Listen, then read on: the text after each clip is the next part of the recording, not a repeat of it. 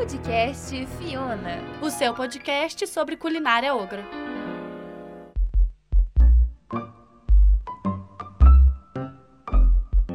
Bonjour! Hoje é dia de crítica gastronômica sobre a querida culinária ogra.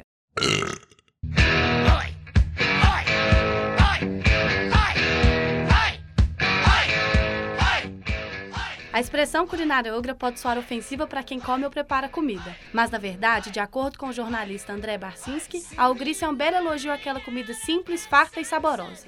Sem frescura nem modismo gastronômico. É a comida feita com capricho e preço amigável. E para entrar na lista dos lugares que servem comidas ogras, vamos aos principais critérios apontados por Barcinski no livro Guia da Culinária Ogra, da editora Planeta.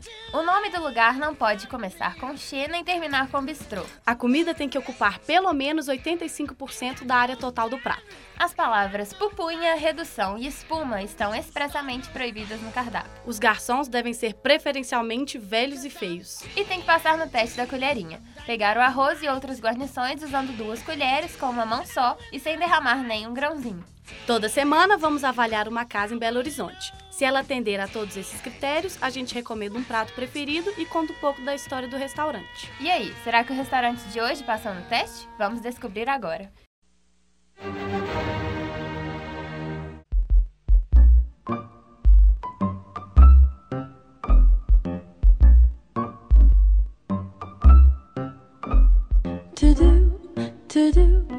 To do some more, to do.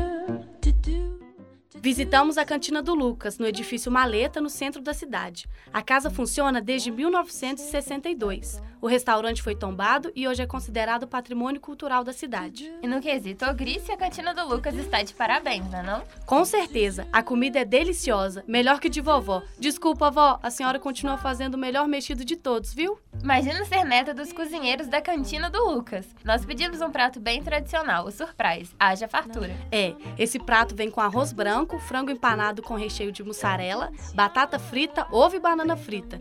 Mas a nossa dica é pedir o arroz à piamontesa no lugar do branco. Coisa de gente ogra de verdade, né? E no cardápio diz que o prato é para duas pessoas, mas serve de três a quatro, dependendo da pessoa, claro.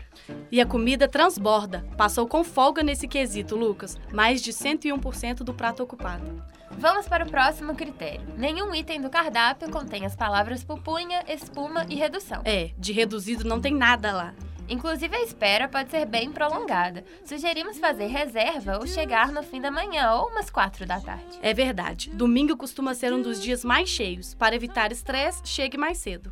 O lado bom disso tudo é que quando o prato chega, você está morrendo de fome. Vamos seguir com o teste. O que dizer sobre os garçons? Ah, gente, velho e feio é um pouco agressivo, né? Eu diria que são todos experientes, fofos e educados. E a maioria trabalha lá há muito tempo. Sabem explicar sobre todos os pratos e recomendar o melhor para cada cliente. Aprovadíssimos no atendimento. Agora um dos meus critérios favoritos, o teste da colherinha. Genial, sem derramar nada, todos eles sabem servir com uma mão só e duas colheres. É muita habilidade. Já temos um resultado então.